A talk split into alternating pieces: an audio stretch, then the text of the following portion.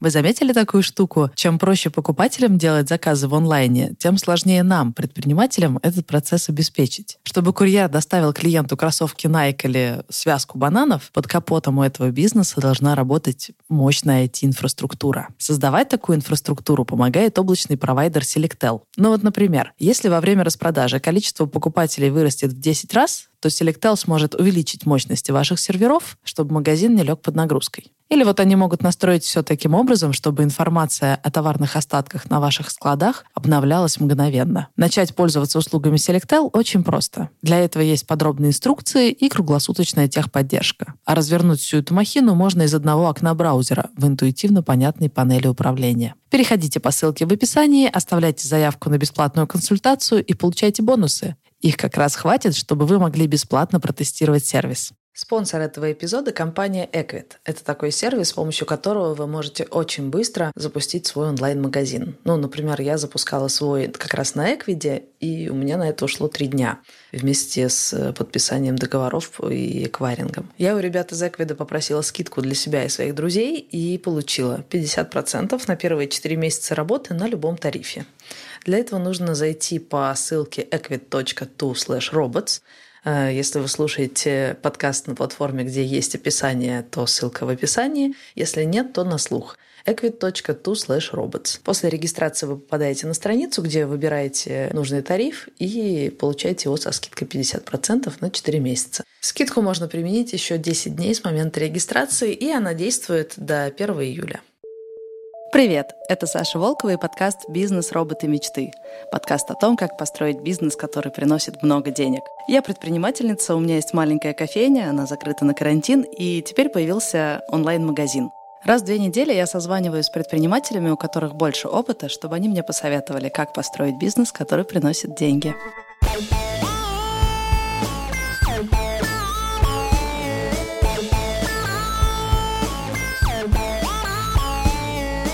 Всем привет, меня зовут Алексей Войтов, я совладелец международной сети суши-баров Капибара. Оборот нашей сети ежедневно меняется. Всем большой привет, меня зовут Илья Волков, я один из основателей розничной сети парфюмерных магазинов под названием «Библиотека ароматов». По факту мы стали digital-компанией. Всем привет, меня зовут Воробьев Максим, я сооснователь фотолаборатории «Точка цвета». На данный момент э, три наших офлайновых магазина закрыты, открыт только интернет-магазин. Леша, а ты тоже только в онлайне? Частично да, частично нет. В некоторых регионах волей местных властей закрыли самовывоз, а в некоторых по-прежнему разрешают работать. В тех регионах, в которых э, мы можем работать на самовывоз, мы, конечно же, продолжаем это делать, так как маржа на самовывоз значительно выше. Наш э, статус онлайн-компании не поменялся. Мы, в общем-то, и до этого порядка 50-60% работали в онлайне и продолжаем это делать сейчас. Окей, okay, все ломанулись в онлайн. Как первые впечатления? Мы на самом деле попали э, в ситуацию, в которую попали все крупные доставщики, которые делали доставку и считали, что она прибыльная. В этот э, момент резко поняли, что это на самом деле не так. Наряду с вышедшими на рынок огромное количество других игроков.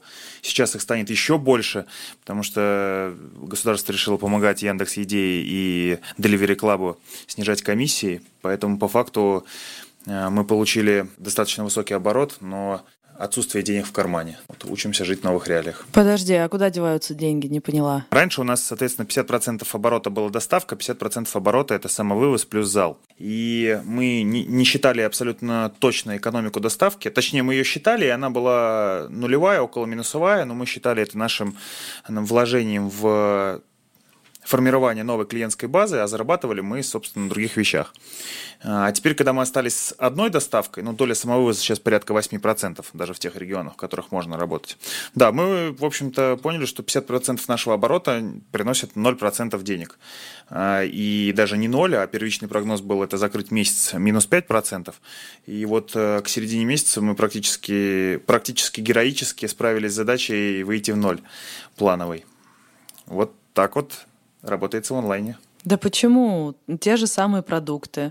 При этом тебе не нужно держать официантов, уборщиков, аренду. Куда деньги деваются? Ничего дороже не стало. Просто мы раньше не зарабатывали на доставке, но перекрывали это другими каналами. А теперь мы просто не зарабатываем доставки. Да, это я поняла. Я, я просто не понимаю, почему у вас доставка неприбыльная. Потому что, кажется, если прям смотреть со стороны, то продать одну порцию суши в ресторане, это означает заплатить уборщице, заплатить официанту за какие-нибудь тейбл-тенты, за скатерти, вилочки, вот это угу. все. А если на доставку, то тебе нужен только кухня и курьер. И кажется, что доставка должна быть маржинальней, даже при тех же ценах. Что я упускаю? Какая здесь штука? Если у тебя есть ресторан, зал, после получения определенного количества заказов и денег, ты окупаешь и аренду, и официанта, и уборщицу, и дальше каждый твой заказ, пусть даже чай за 20 рублей, приносит тебе кэш в карман. Ага. А с доставкой другая ситуация. Э, в ней есть э, такая штука, как постоянный delivery cost. И ты можешь делать тысячу доставок, но при этом, если ты не работаешь либо хреново работаешь с средним чеком, ты не заработаешь ни с тысячи, ни с двух, ни с трех, ни с четырех тысяч доставок. Вот какая штука. То есть э, твои действительно аренда твоя настолько ничтожна, что она не имеет какой-то структурной важности, угу. но при этом ты каждую доставку платишь. Да, то есть ты не так нельзя, что ты окупил курьера, да, и дальше уже зарабатываешь. Ты курьеру за каждую доставку платишь. И вот в этом сложность. Наверное, важно еще сказать, что до всей этой ситуации очень часто была вариативность клиентской базы, что люди, которые покупают в онлайне, это не те люди, которые покупают в офлайне. То есть практически это было два канала, которые работали одинаково полезно. Сейчас же все люди, которые до этого покупали в офлайне, не факт, что придут к тебе и купят в онлайне, потому что во-первых, это совсем другая модель потребления. Если рынка какой-то конкретной услуги в онлайне нет, и она не создана, и люди просто физически не знают, что эту услугу можно заказать в онлайне с доставкой, то очень тяжело донести до пользователей и искать пользователей новых в первую очередь для такого бизнеса. Вот как раз с такой проблемой мы и столкнулись на самом деле. Как ни крути, а, если у тебя есть офлайновая точка, то ты платишь аренду, даже пускай копеечную, в первую очередь за трафик, который там есть. Нужно где-то искать этот трафик, заставлять людей пройти по твоей улице, скажем так офлайн и онлайн бизнес это совершенно разные бизнесы. Мне очень жаль тех ребят, которые не успели пару-тройку лет назад вложить какую-то копеечку в онлайн и сейчас очень быстро пытаются все это наверстать. Мне кажется, что они уже пытаются запрыгнуть в уходящий поезд. У меня то же самое. То, что ты сказал про клиентов, которые совершенно разные в офлайне и в онлайне, в кофейне больше всего пьют молоко, капучино, авторские напиточки, сладости. Я могу доставить зерно, но я не могу доставить капучино. И люди, которые пьют э, альтернативу черные напитки, это не те же люди, которые приходят в кафе и просят э, раф ванильный с битыми сливками. Ну, так и есть. Совершенно другие привычки, да. Кстати, Макс, ты сказал, что есть какие-то услуги, которые люди совершенно не понимают, что их можно делать и в онлайне тоже. О чем речь? Что за услуги? Люди не знают, что можно сделать фото на, на документы онлайн. А, как? Сфоткать себя на iPhone, отправить нам фотографию, мы ее обработаем и пришлем тебе с курьером готовые фотографии, либо в электронном виде, если у тебя есть такая надобность. А, вторая услуга — это оцифровка домашних архивов, то есть у всех есть какие-то альбомы, в которых лежат фотографии, да, и когда все цифровизуется и переходит в онлайн, мы ну, быстренько сообразили, что да, было бы клево э, предложить людям цифровать эти архивы. То есть мы знаем, что в интернете есть трафик, да, но как с ним разговаривать и в первую очередь, как это делать дешево, потому что, в принципе, я понимаю, как с ним можно вести диалог с какими-то определенными запросами, но это мега дорого. Полгода назад, когда мы пробовали м, делать контекстную рекламу, да, самый простой способ, ее прямо сейчас запустил и потестил, у нас стоимость клика достигала там 150-160 рублей по самым топовым запросам и выше, там до 4 350 реально у меня ну, глаза из орбит вылазили, а стоимость для реального лида доходила там ну, полторы-две тысячи рублей. Офигеть. Вот по таким направлениям конкретным. Я не знаю, почему так происходит. Э, мы работали с тремя разными э, агентствами и с двумя разными фрилансерами, и мы знаем, что, ну, как бы, в принципе, нам там ловить нечего. И я почти уверен, что сейчас ситуация практически не изменилась мы получили бонусные баллы, бонусные деньги на счет от Яндекса, и вот в ближайшее время будем опять тестировать эти идеи. Сейчас под это все готовим посадочные страницы, но, опять же, я не уверен, что у нас получится работать по такой модели. То есть э, трафик, который мы ведем именно с таких директовых запросов, да, с такой директовой рекламы, ну, он просто космических денег стоит. Просто космических, колоссальных денег. Э, многие думают, что ты запулил денежку там в директ и сразу увидел результат, да, или сразу увидел там какую- какую-то эффективность. Во-первых, ее нужно как-то оценить, эту эффективность, и мы сразу же переходим к разговору об э, сквозной аналитике или, или аналитике вообще как таковой в онлайне. Она совершенно кардинально отличается от аналитики, которая есть в офлайне, да, и она, я бы сказал, сложнее. Это первое такое жирное отличие, да. А во-вторых, э, что важно помнить, что конверсия может быть не сразу. То есть э, люди могут скликать объявления, там, деньги твои за, э, на твои объявления за неделю, да, ну, условно, а покупить могут по этим ссылкам там спустя полгода. И мы видим ровно такую же историю. То есть у нас полгода назад отгремела реклама, наша компания, да, если можно так выразиться, отгремела, была протестирована, но клики, но по ним покупки и конверсию мы видим на протяжении полугода. То есть вот этот отложенный спрос, он есть во всех сферах, он разный, я вообще не знаю, можно ли его измерить, какие-то условные цифры назвать, что там, к примеру, вот здесь такие, такой средний чек и такая длина покупки, да, вот здесь другая, не знаю.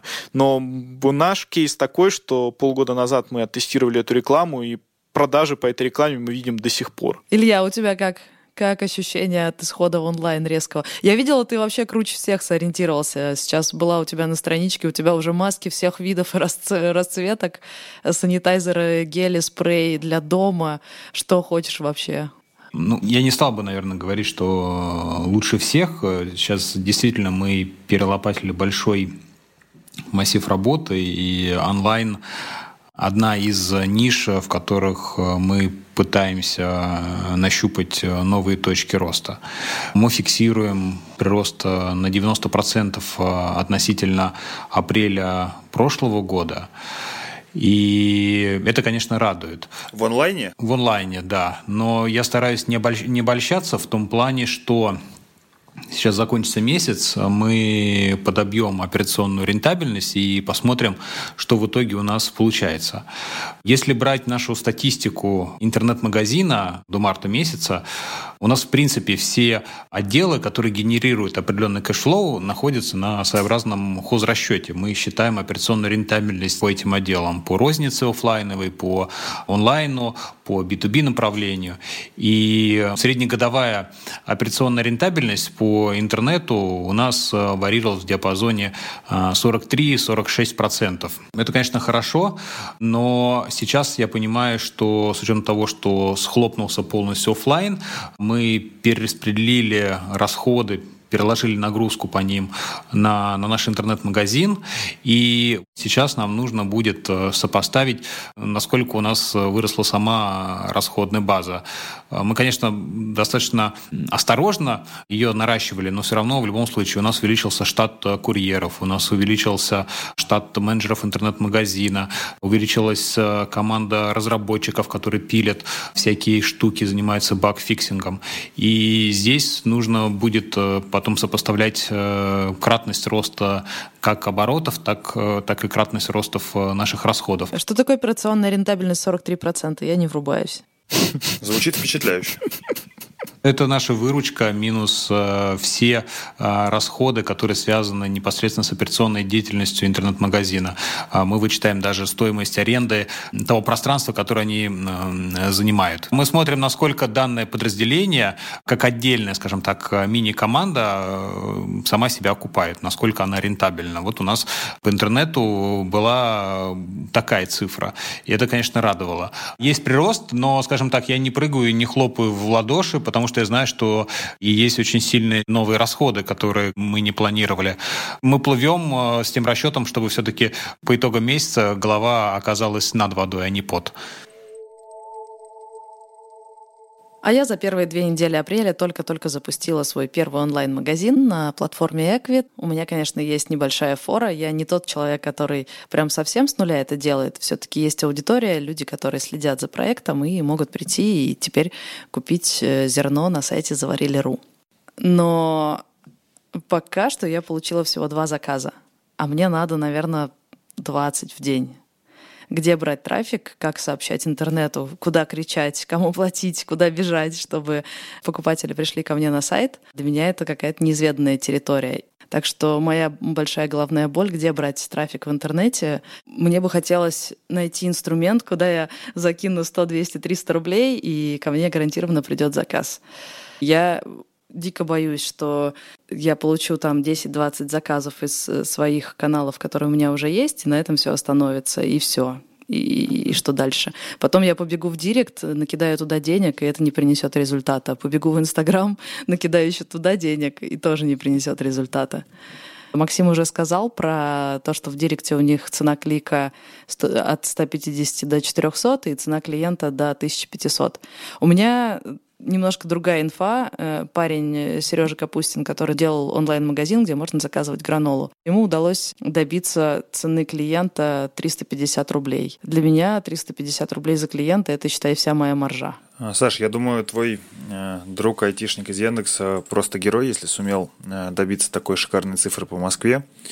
Могу поделиться нашими цифрами. Мы ставили цель на март. Сейчас речь идет конкретно о нашей корпоративной сети, то есть это город э, с населением 300 тысяч и сильно меньше конкуренции и доходность, чем в Москве. Так вот, мы ставили цель 300 рублей за клиента. И он рушит маржу, да. На чем мы выезжали, это как раз-таки на LTV. Но сейчас э, в рамках пандемии и всего прочего говорить о каких-то LTV, наверное, не приходится, поэтому с такой ценой за клиента мы отказались на данном этапе полностью от Яндекс Директ и Google AdWords и сосредоточили все бюджеты на ВКонтакте и Инстаграме. И здесь мы получаем сильно ниже цену за клиента. ВКонтакте это порядка там 50-70 рублей, в Инстаграме порядка 150 рублей. Прям за клиента? Да, да, за, если он выполнил цель на сайте заказать. Да. Класс. Вот такая история у нас. Что касается Инстаграме и ВКонтакте, здесь просто проще удерживать публику. Да, все-таки это одна единичная такая площадка, в которой человек постоянно крутится, вертится, и ты можешь как-то его там постоянно хоть как-то удерживать, плюс э, более интересные контентные истории какие-то сочинять для него, и он в теории может дольше оставаться с тобой как с брендом. И опять же, бюджеты для тестирования ВКонтакте, в Инстаграме существенно меньше, чем в Директе или там в AdWords в том же самом, да.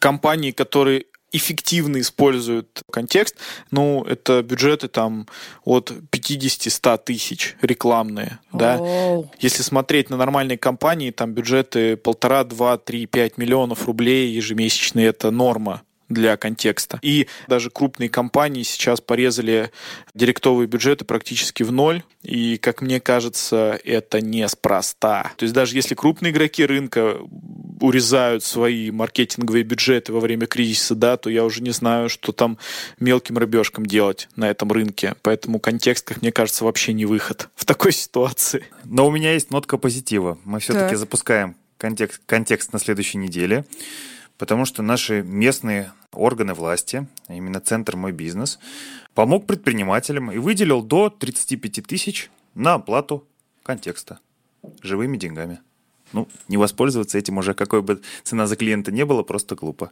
Ну, да, это отличная история, на самом деле, потому что тот же самый Яндекс, насколько я сейчас знаю, тоже выдает купоны там. Промики. Плюс Яндекс пятнашка и уже 50, да. И это наш да. месячный бюджет до кризиса. Окей, но вы меня э, направили, что это должен быть Директ, Инстаграм, ВКонтакте, но я не могу быстренько освоить профессию и научиться все это настраивать. У меня были эксперименты, когда я делала Инстаграм для кофейни, когда я настраивала себе рекламу по геотаргетингу, там было все очень плохо по показателям. Когда я отдала это на аутсорс э, девчонке, которая в этом... Ты на всю Россию пустила? Как я сделал, да? Первый раз компанию. Нет, нет. 10 тысяч ВКонтакте кинул, не указал свой город. Oh. Мне написал человек с, с Тюмени. Да, друг, у нас нет твоей компании. Да, деньги мои закончились уже. Не, я так и не... В том-то и дело, я так и не поняла, в чем э, мой косяк. Мне просто э, увидела по эффективности, по количеству лайков и кликов, что это очень плохо. Когда передала это девчонке, которая более-менее разбирается, все стало типа в 10 раз лучше. Но где мне найти маркетолога и, и при этом надеяться, что он сделает эту работу хорошо.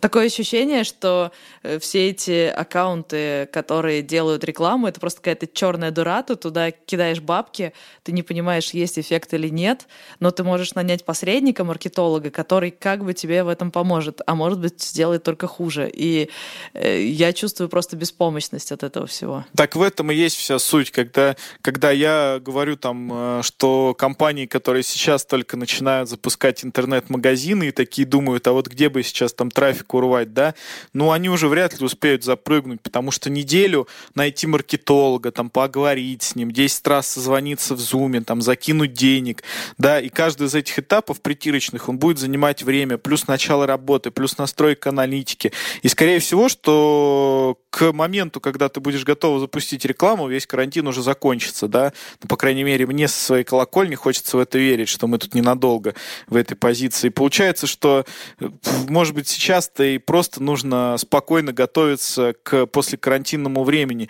а на рынке в целом складывается такая ситуация, все бегают и такие, вот, карантин надолго. Ну, come on, чуваки, нахрена готовиться к двум месяцам, да, какой-то вот такой нестабильной, непонятной ситуации, тем более мы все не знаем, что, как они пройдут эти два месяца, будет ли спрос, не будет его, и не готовиться к тому, что будет после. Как по мне, это глупо.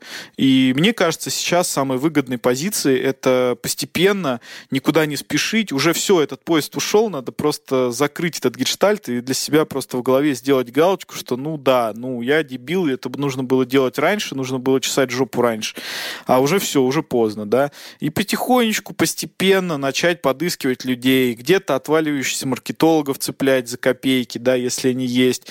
Где-то вот потихонечку, помаленечку сделать так, чтобы на выходе из кризиса была возможность уже что-то нормально запускать, делать как раз, когда все выдохнутся, и все начнут вот эти вот языки свои засовывать обратно. И вот на выходе из кризиса это будет офигенный вариант как раз подбирать таких чуваков, которые будут готовы за дешево делать классно работу, как мне кажется. Я думаю, что классные чуваки за дешево не будут работать. Э, ну, понятно, потому... что это условно. Все это условно. Ну, нормальный специалист, который до этого брал там 15 тысяч заведений одного канала. Я знаю, что уже на рынке есть там от этих же специалистов там предложение за 10 тысяч это сделать, как бы антикризисное, да, то есть, ну, понятно, что в любом случае. А что значит 15 тысяч заведений одного канала? Э, заведение чего?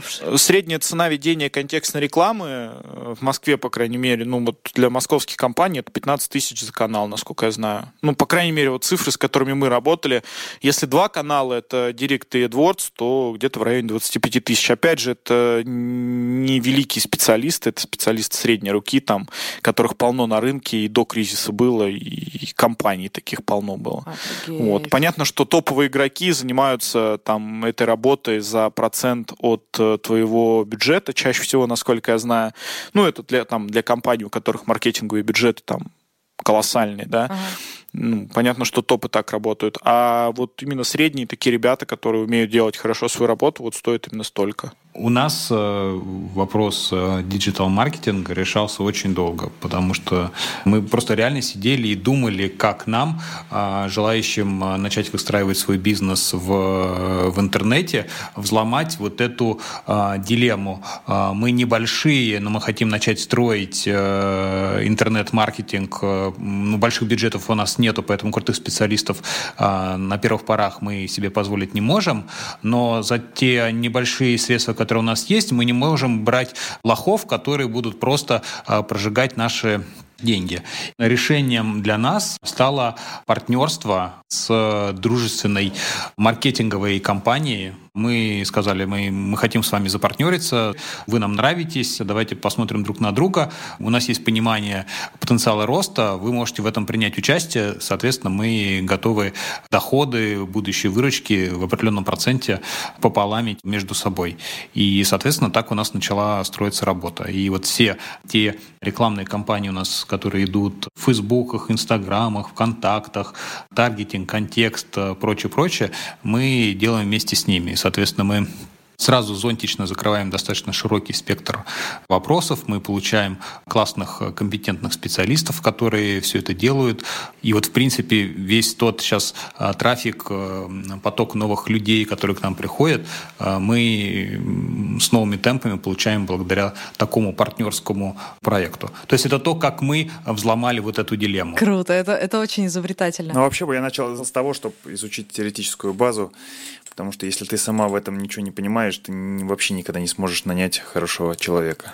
Проблема в том, что вот да, я, я, я тоже так думал, я тоже так думал, вот там по бухгалтерии, например, что нужно изучить теоретическую базу э, и нанять, но я понял, что это, это настолько сложно в бухгалтерии, там все нюансы, тонкости, проводки, закрытие документов, что я понял, что нужен как бы просто качественный человек, которому я там всецело доверяю по рекомендациям, э, с которым мы сможем работать. И вот наш бухгалтер, мы с ним самого начала работаем 10 лет э, вместе. Я этому человеку полностью доверяю. И по, марке, по маркетингу я понимаю, что да, я могу изучить, может быть, там минимум, но вот этот океан э, нырять, ну, у меня просто нету возможности. Это такое непочатое море.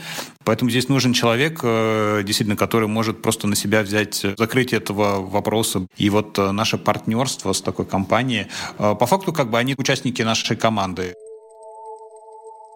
Когда я запускала интернет-магазин, я понимала, что трафик в интернете сам не заливается, и моя надежда была на какую-то аудиторию, которая уже есть вокруг э, канала «Заварили бизнес», подкаста «Заварили бизнес». То есть если уже есть люди, которые смотрят в твою сторону, почему бы тебе... И они звонят и спрашивают, а где ваша кофейня, можно я приду? Почему бы просто не взять и не дать им возможность получить кофе заварили? То есть работа исключительно со своим каким-то ядром аудитории. Я понимаю, что это не какой-то миллионный трафик, но зато это прям ядро лояльной аудитории. И поэтому у меня вопрос. Вообще, могут ли оправдаться мои вот эти надежды? И были ли у вас кейсы, когда вы работали прям со своей лояльной аудиторией, тех, кто прям знает ваш бренд и не просто по запросу напечатать фотографии, купить суши, понюхать ароматы, случайно вышел на ваши сайты, а прям вот э, ваши ребята? Как вы с ними работаете? Слушай, мы прямо сейчас, основная стратегия вообще маркетинговая по всей сети, это как раз-таки работа с э, нашей базой, потому что привлечение новых стоит намного дороже, и мы сосредоточились на максимальное вовлечение в заказы нашей лояльной базы. Во-первых, э, средства для работы с базой, они много дешевле, да, но это рассылки ВКонтакте, рассылки в социальных сетях, рассылки в смс-ках, в мессенджерах. Соответственно, мы уже просто меньше тратим на бюджет. И второе, Второе, люди уже готовы покупать э, твою продукцию, им нужно просто сделать ну, чуть более интересный офер, чем у тебя есть там, где-то на сайте и так далее. Поэтому если брать, не брать стратегию сейчас завоевания рынка, а тебе условно ты подразумеваешь, что тебе хватит тех бюджетов, которые ты заработаешь с твоей лояльной аудиторией, то это вполне себе тактика. Мы делаем э, срез э, по тем продуктам, которые заказывает наша лояльная аудитория. Ну, то есть лояльные это те, кто делал больше, э, больше двух заказов. Соответственно, мы смотрим э, среднюю статистику по их любимым блюдам и делаем акции, которые увеличивают средний чек путем того, что мы даем в подарок их любимые блюда. Ну вот как бы мы просто немножко интимнее с ними, и поэтому можем дать более близкое и интересное именно для них предложение. Никогда не понимал на самом деле таких кейсов. Если это любимый продукт клиента, и он его покупает, нахрена ему давать его бесплатно? Вот тут я вообще в шоке на самом деле. Никогда не понимал такой тактики. А еще, кстати, смешной кейс. Одна моя знакомая воспользовалась доставкой достависта в Москве. То есть ей нужно было просто перевести одну штуку из одного места в другое. И она изначально не спросила цену, и когда ей привезли, ей сказали 149 рублей. И она такая, бля, а это же возможность. Я могу просто попросить курьера, постучаться кому-то в дверь, рассказать о моем предложении, сразу же сделать офер и за это заплатить 149 рублей. Не кричать в Яндексе и ловить лидов по 300 рублей, а прямо в дверь постучаться ко всем, и это будет стоить 149 рублей. Вот такой интересный клик. Ну, это огромное везение, что достависта там что-то сделала за 149 рублей. Да, я только что 400 рублей заплатила им. Черт. С другой стороны, 400 рублей вполне себе цена в рамках тех кликов. Это да. же только клик, это только постучать в дверь.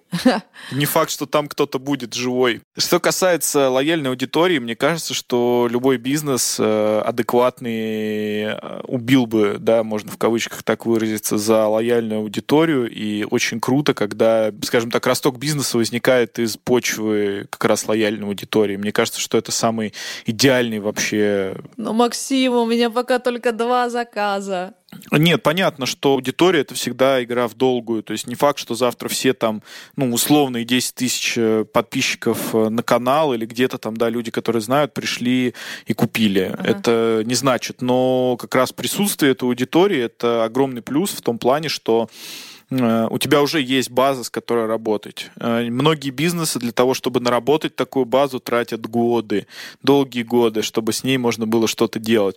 Да, э, за наши там четыре с половиной года использования CRM-системы мы накопили порядка 15 тысяч клиентов, с которыми в той или иной мере мы можем работать, да, постоянников, которые прошли, которых мы смогли зарегистрировать. И мы эту базу тоже сейчас только готовимся пылесосить. Объясню, почему сейчас, потому что мне кажется, что люди сейчас перегрузились э, всеми этими предложениями. То есть, когда началась эта волна, все сразу же что сделали? Начали пылесосить свои базы. И если я был в базе там 10 или, а скорее всего 50 компаний, то каждая компания мне прислала какое-то там а предложение, офер там со скидкой или еще с чем-то, да. Понятно, что через э, там на пятом офере я уже перестал реагировать.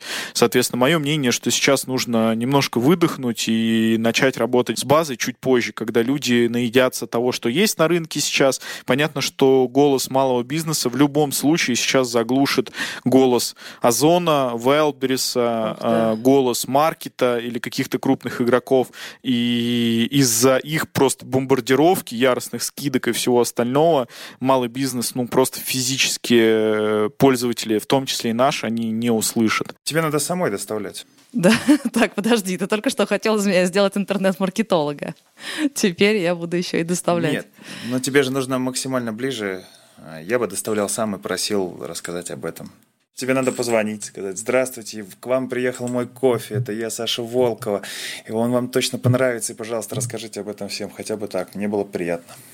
Учитывая, что у тебя так настолько практически интимный и близкий э, к твоим гостям, клиентам проект, я бы проявлял и здесь, на этом этапе, максимальную близость с ними. Я обязательно позвоню нашим первым клиентам и спрошу, все ли им понравилось. Крутая идея. Но пока что я отправляю им рукописные письма. Я делаю коллажики и письма с разными историями, и все письма разные. Вот первым клиентам они Классно. придут. Если так сложно привлечь э, трафик себе в онлайн-магазин, кажется, что есть другой экстренный выход. Ты можешь просто взять и выйти на marketplace или агрегатор типа Яндекс Еда, Озон, Wildberries. И кажется, это может решить всю проблему. Тебе не надо создавать свой сайт с нуля, тебе не надо э, пригонять на него трафик. Трафик в Яндекс Еде уже есть. Э, какие у вас впечатления от работы с маркетплейсами? Э, пробовали ли вы э, пользоваться агрегаторами? И насколько это вообще адекватно? У меня был опыт, э, и сейчас есть работы с э, Яндекс Маркетом, и вообще я считаю глупо для малого бизнеса говорить о том, что, ну, типа, да, там у них трафик, и надо против них сражаться, потому что у них высокая стоимость там клик или еще что-то. Ну, это совсем бессмысленно, и для баллного бизнеса, я больше скажу, некуда больше идти, кроме как идти на маркетплейсы. И, собственно, там в нашем кейсе э, у меня стоимость одного лида на маркетплейсах э, при продаже товаров 30-50 рублей. Вот, поэтому говорить о том, что маркетплейсы это зло, это данность. Все, они уже пришли, они уже есть, они уничтожат всю розницу в будущем э, мелкую, это сто процентов, но сейчас ими нужно пользоваться, и другого мнения, ну, я не знаю, какое оно тут может быть. Понятно, что есть там высоко всякие э, высококонкурентные области, где маркетплейсы наводят свои порядки, это бесспорно, но они уже есть, они пришли, и малый бизнес с ними не работать, это глупо. Вопрос в другом, как ты умеешь с ними работать, и сможешь ли ты работать в этой нише с ними, в той, в которой ты конкретно пытаешься конкурировать.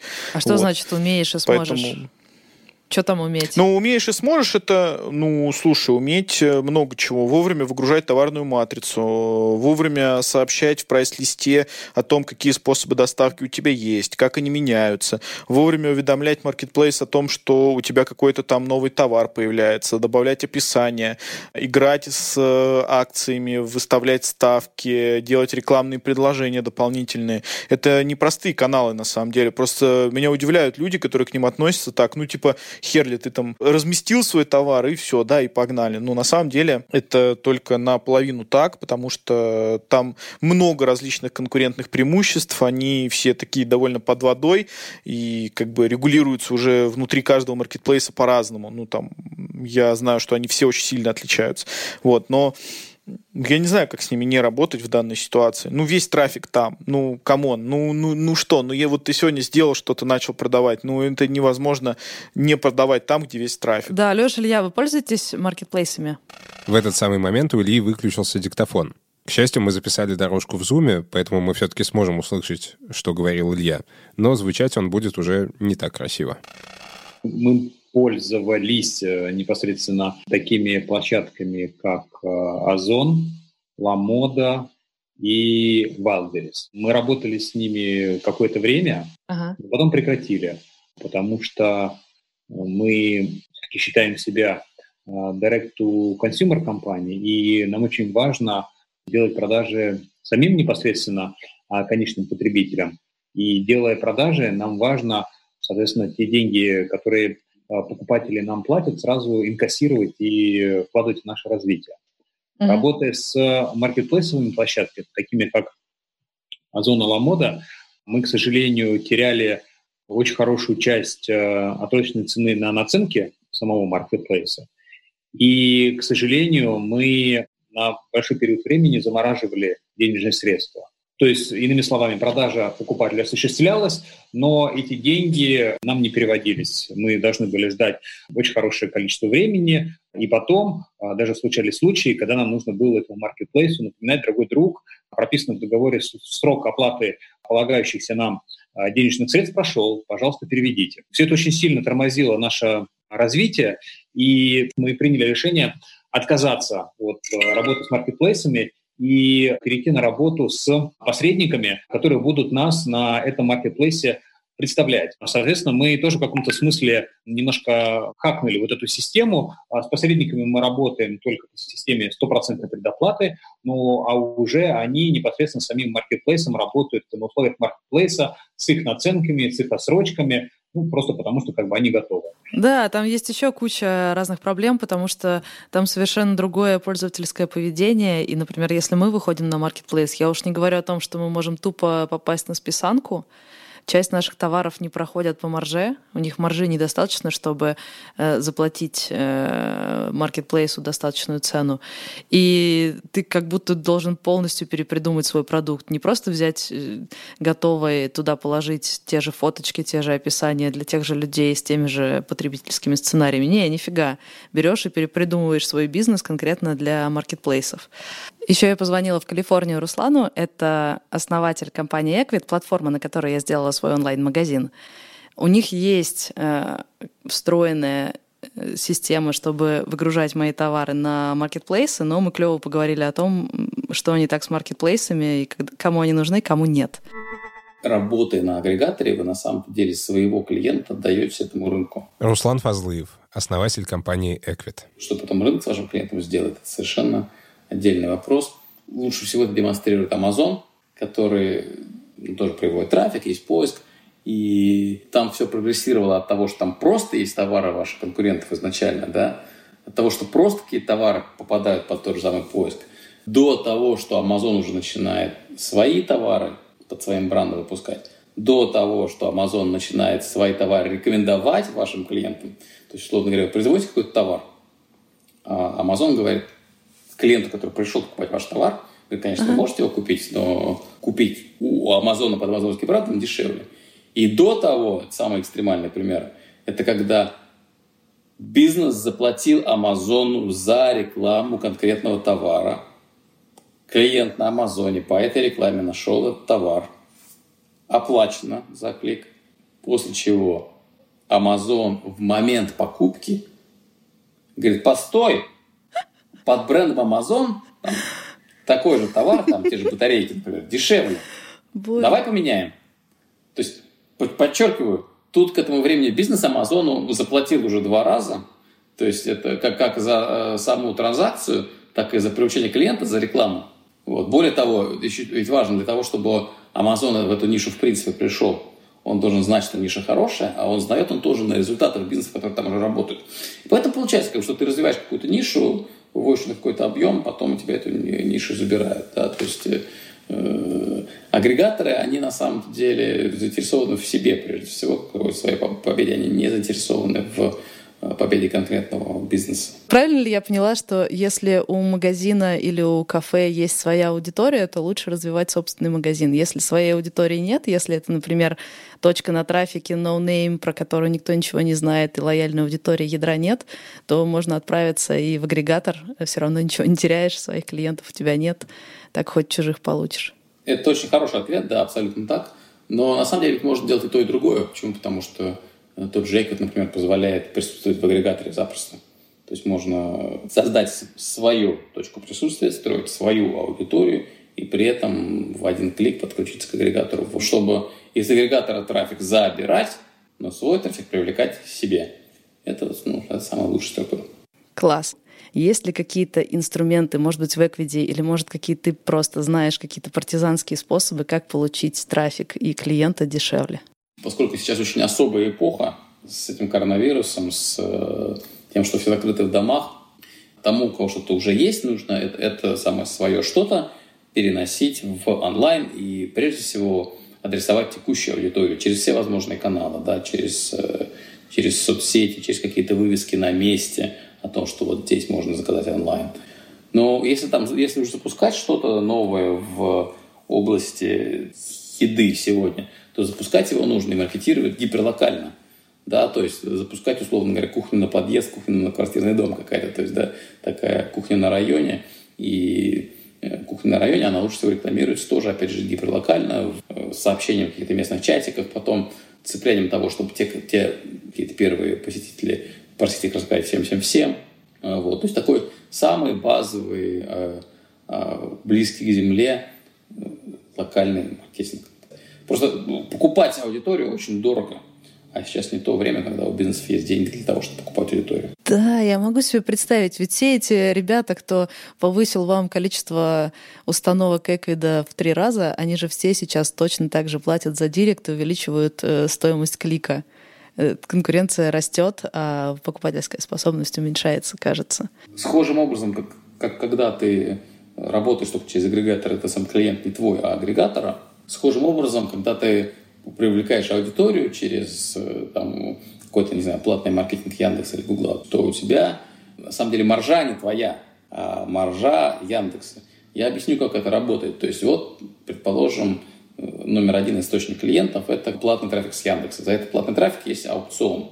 Значит, за него будут торговаться какие-то другие бизнесы. И вопрос, где находится отсечка момента, когда другие бизнесы не будут повышать ставки. Так. Когда им просто уже не будет выгодно. Тогда, когда, по сути, они не зарабатывают, если будут повышать. А значит, что точка отсечки находится очень, очень, очень и очень близко к моменту, на самом деле, бесприбыльности этих клиентов. Более того, она может даже уйти худше, она может уйти, на самом деле, в убыток. Почему? Потому что какие-то новые бизнесы, которые еще свою экономику не осознали, могут переплачивать за клиента. В итоге получается, что ставки за привлечение клиентов во всех этих рынках всегда будут расти до точки, э, до, когда вы перестаете зарабатывать. И на любом зрелом рынке э, эти ставки будут равны тому, что зарабатывать вы будете не вы, зарабатывать будет Яндекс, условно. В прошлый раз, когда мы разговаривали про выход в онлайн, Леша обмолвился, что у него есть такая история с коллабой, что он, у него уже отлажена логистика, и он продает и доставляет роллы, а еще есть друг, у которого есть фермерские продукты, и, например, сметана, и они договорились Леш, правильно я говорю? Что у вас там с сметаной, расскажешь сам? Мы работаем с эксклюзивным поставщиком сыра, агроферма, наша тоже смоленская, которая производит разные экопродукты, в том числе сметану, молоко, творог ага. Э, и сыры. Соответственно, так как э, в магазинах ее тоже найти не так-то просто, да и в магазины уже дойти не так-то просто, учитывая ситуацию на улицах, мы решили запустить э, коллаборацию и продавать на своем сайте помимо суши, помимо пиццы и всего прочего, еще и фермерские продукты, сметану, сыр и творог. Сама фишка очень крутая, потому что у предпринимателя, у малого, кажется, есть два варианта. Или запускаешь свой сайт с нуля и учишься, платишь маркетологам, или идешь на агрегатор со всеми понятными проблемами с агрегаторами. А есть альтернативный вариант, когда я как малый предприниматель иду к Леше как малому предпринимателю и говорю, смотри, у тебя уже есть раскачанный сайт, SEO-оптимизация, директ, э, интернет-маркетологи и логистика. Давай я за процент отдам тебе свой товар, и ты будешь его продавать. И Илья пришел к э, примерно такой же схеме. Илья, расскажешь? Да, ну, если вкратце, то на сайте у нас появится раздел, э, мы сделаем такие мини-библиотеки тех брендов, которые близки нам по духу. И, соответственно, будет возможность нашей аудитории, у аудитории этих брендов поддержать те большие сетовые истории, которые будут э, выведены в библиотеке каждого бренда, каждой компании. Сейчас мы эту историю делаем немножко в ручном режиме. Мы сами настраиваем личные кабинеты, согласовываем с представителями компании вообще, как, как что мы это видим. Но в дальнейшем мы будем стремиться к тому, чтобы максимально автоматизировать э, процесс, э, настроить э, личные кабинеты, чтобы компании могли сами заходить, размещать свою историю и как-то работать с тем трафиком, который у нас уже сейчас существует на сайте. Я рассказывал об этом Саше. Саша любезно согласилась, став партнером номер один – списке, кто решился опробовать эту гипотезу. А, я думаю, что до конца этой недели, максимум в начале следующей, мы уже выведем на нашем сайте библиотека Shop, мини-библиотеку «Заварили» с, с одобренной самой Сашей подборкой а, продуктов, выбрав которую наша аудитория, аудитория канала «Заварили», кофейни «Заварили», сможет поддержать Сашин, Сашин проект. Это вот если в двух словах. Ну и, соответственно, мы сейчас э, параллельно ведем э, большой, большой пласт общения с другими брендами из области детских товаров, спортивных аксессуаров, области услуг. На удивление все с э, большим интересом откликнулись вот на это наше первичное предложение. Сейчас мы думаем, как все это правильно технологически, маркетинговски упаковать. Я думаю, что мы выкатим эту историю на следующей неделе, будем смотреть, насколько это откликается у тех посетителей, которые к нам приходят, и если да, то как это можно масштабировать? Да, мне дико понравилось, потому что вы сразу сами вышли на историю стать маркетплейсом альтернативным, и это круто. А еще, кажется, ты таким образом делаешь шаг э, вот в этой своей истории ты же рассказывал, что вы хотите уже не просто продавать парфюмерию, а погружать человека в какой-то лайфстайл вы ищете бренды, близкие вам по духу, и, получается, аутсорсите эту задачу. То есть вместо того, чтобы расширять собственный ассортимент, вы находите бренды, которые поддерживают ваш бренд по духу, и они решают вам эту задачу. Прикольно. Да, мы посмотрим, насколько вот эта история может быть хорошей точкой для роста, насколько мы можем хакнуть этот рост. В любом случае, интересно, мы будем, будем тестировать и я думаю, что сделаны все необходимые интересные анонсы для того, чтобы это правильно подать. Звучит прям впечатляюще. Окей, ребят, на маркетплейсы я пока не полезу, постараюсь как-то активнее работать с ядром своей аудитории и, пожалуй, попробую залезть немножко в Инстаграм, ВКонтакте и, может быть, чуть-чуть в Директ. О том, что из этого получилось, расскажу в следующий раз. Это был подкаст «Бизнес. Роботы и мечты» и я, Саша Волкова. Со мной сегодня разговаривали Алексей Войтов, Илья Волков и Максим Воробьев. Сделать этот выпуск помогли звукорежиссер Илья Аржадеев, продюсер и редактор Артур Белостоцкий. Спонсор этого эпизода – компания Equid. Это сервис, который помогает очень быстро запускать свои онлайн-магазины. Буквально день, два, три. И напомню, скидка для всех, кто слушает этот подкаст – 50% на первые 4 месяца работы по ссылке equid.to slash robots. equid.to slash robots. Прием, прием, equid.to slash robots. Мой интернет-магазин, если ищете, заварили.ру. Всем пока. Пока-пока, друзья. Спасибо, ребят. До связи. Пока.